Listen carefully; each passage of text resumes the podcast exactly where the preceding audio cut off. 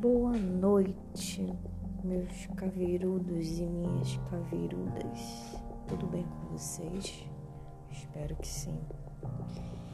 Então, o podcast de hoje é, eu vou contar a história de uma família composta por três mulheres, uma mãe e duas filhas.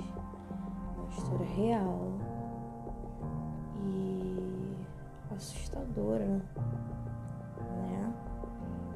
É, eu nem imagino que essas pessoas passaram vivendo essa situação. Eu nem sei se fosse comigo como seria. É, teria muito medo, é claro, né? Então, o episódio de hoje, nosso primeiro episódio, nossa primeira história em fato real né?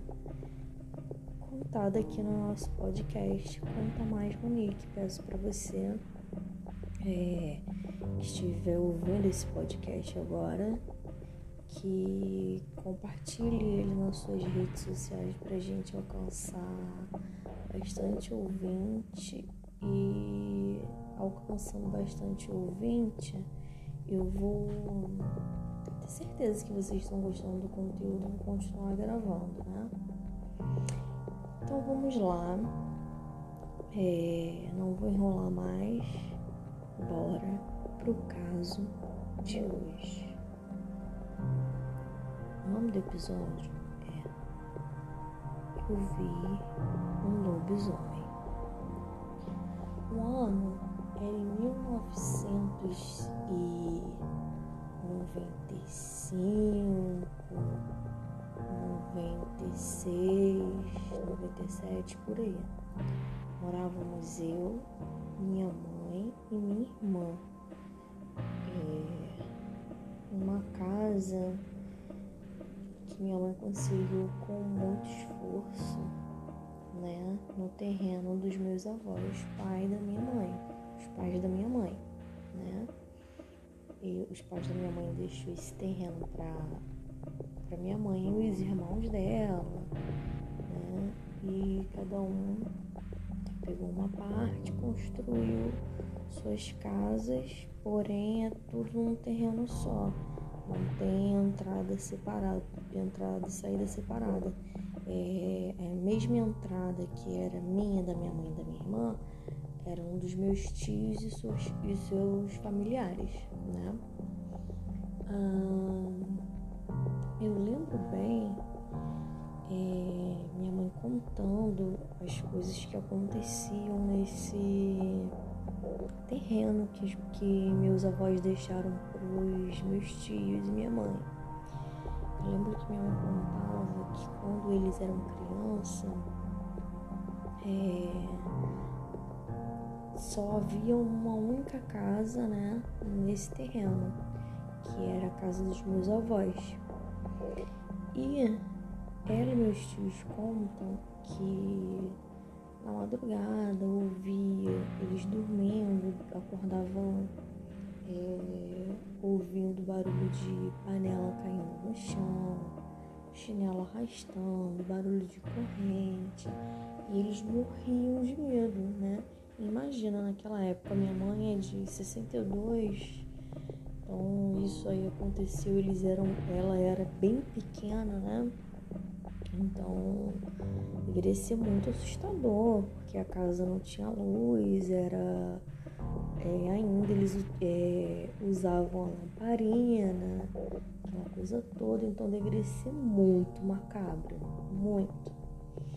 E aí eu lembro também que minha mãe sempre falou pra gente, pra mim, pra minha irmã, meus tios também comentam, é, que aquela casa da minha avó, é, ao lado, muitos anos atrás, tinha um, um centro espírita, né?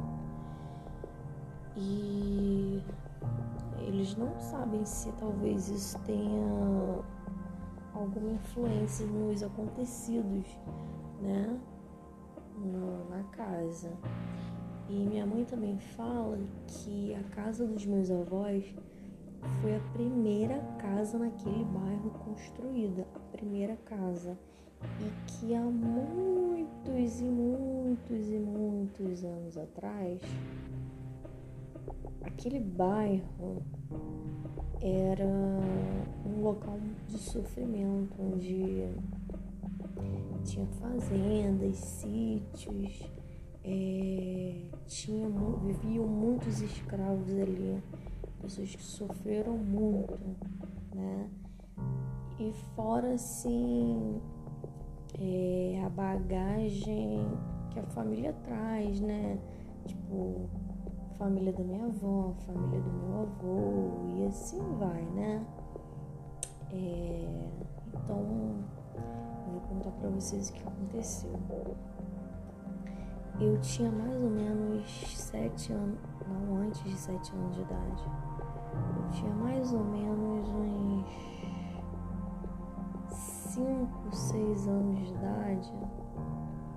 Tava eu, minha mãe e minha irmã dormindo no quarto. A casa era muito pequenininha. Era um quarto, sala, cozinha e banheiro. O quarto até era considerável, consideravelmente grande, né? Hum, tava dormindo numa cama de casal, eu, minha mãe e minha irmã.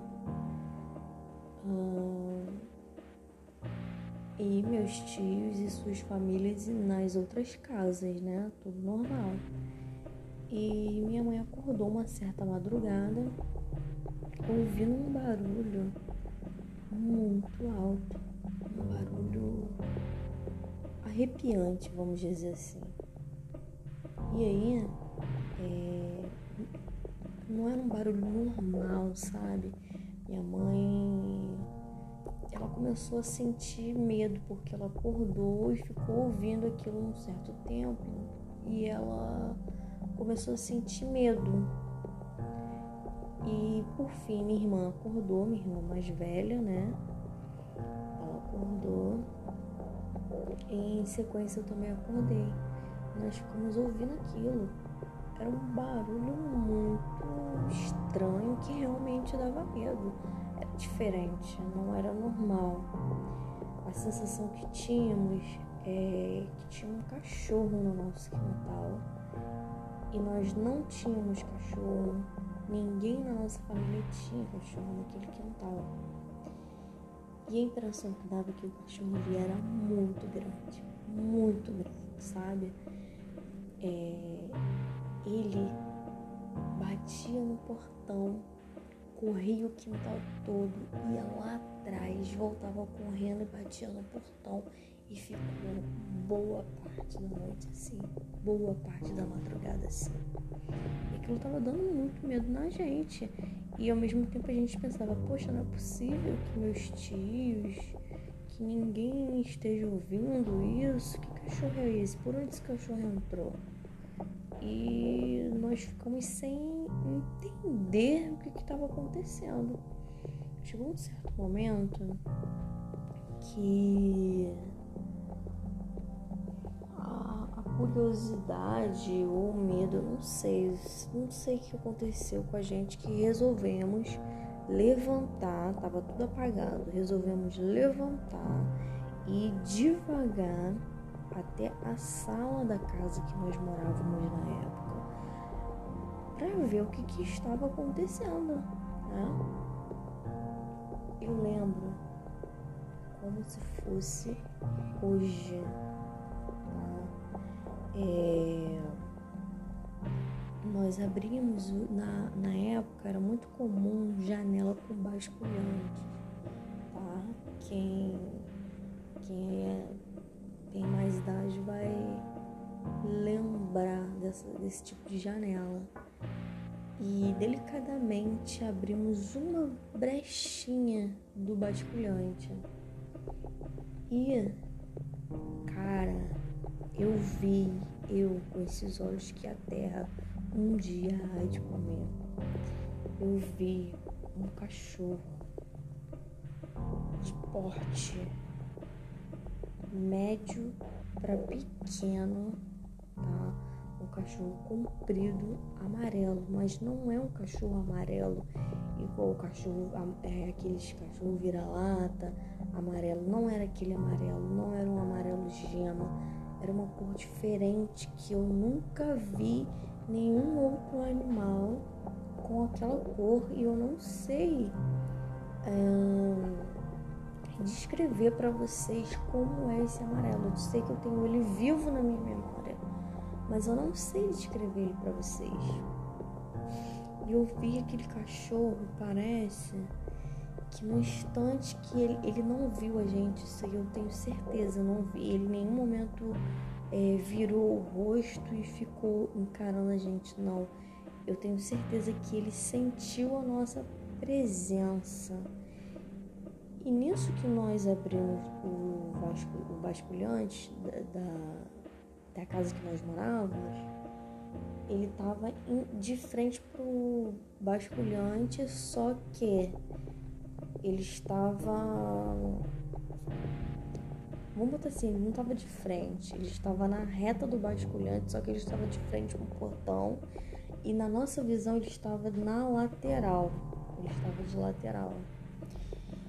E aí eu eu tenho essa memória muito, eu tenho isso muito vivo na minha memória, uma memória muito viva, sabe? E ele hum, sentiu a nossa presença porque ele parou como se ele estivesse sentindo a gente ali, ele não virou a cabeça pro lado para ver a gente, ele só sentiu, ele parou e correu em direção à casa de um outro tio meu. Sendo que a direção que ele foi não tinha como ele sair, porque era um muro e tinha a casa do meu tio. E nesse muro, ao lado onde era o, o centro de Umbanda, há muitos anos atrás, é, acabou o centro e virou um prédio com kitnet para alugar né? Então, assim, era um prédio, não tinha como aquele cachorro escalar o prédio e sair do quintal. E na frente tinha um muro alto, portão, não tinha como ele sair. E por trás ele não teria como é, ir pelo lado da casa do meu tio e sair por trás do quintal. Fora que lá atrás no quintal também tinha muro, então não tinha até hoje eu não sei como aquele cachorro, vamos dizer assim, entrou naquele quintal, porque hum, não, tem, não tinha como, se o portão não tivesse aberto, se alguém não tivesse deixado ele entrar, não tinha como ele ter entrado. É bizarro, bizarro mesmo. Até hoje a gente se pergunta como isso aconteceu. Enfim, era um cachorro amarelo, né, de porte é, médio para pequeno, comprido, igual aquele salsicha, e com focinho preto comprido, né? Eu esqueci de contar esse detalhe da aparência do animal. E o que que acontece? Ele foi pro canto da casa do meu tio e simplesmente evaporou. Aí eu não lembro mais desse dia. É, não, sei que fomos pra cama tal. Aí não lembro se, se a gente demorou para pegar no sono ou não tal. Mas eu lembro do dia seguinte. Lembro que no dia seguinte hum, minha mãe perguntou para os irmãos dela, é, para todo mundo que morava no quintal se alguém tinha escutado um cachorro naquela madrugada latindo, correndo no quintal e ninguém escutou nada. Sendo que era um quintal grande, mas não era tão grande assim a ponto da, das casas serem umas distantes da outra. Não, não era.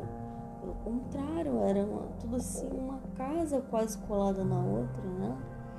Então assim não teria como com aquele barulho todo só a gente ter escutado. Não, isso, isso não, não tem muito, não tem como, não tem como. Mas para provar que nós estávamos falando, é que na garagem desse quintal que nós morávamos nessa época tinha uma rampa para descer com o carro.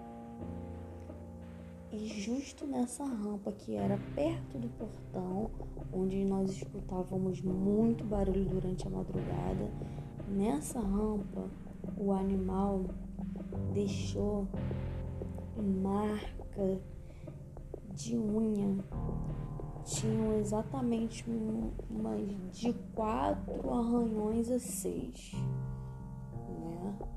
Era exatamente isso.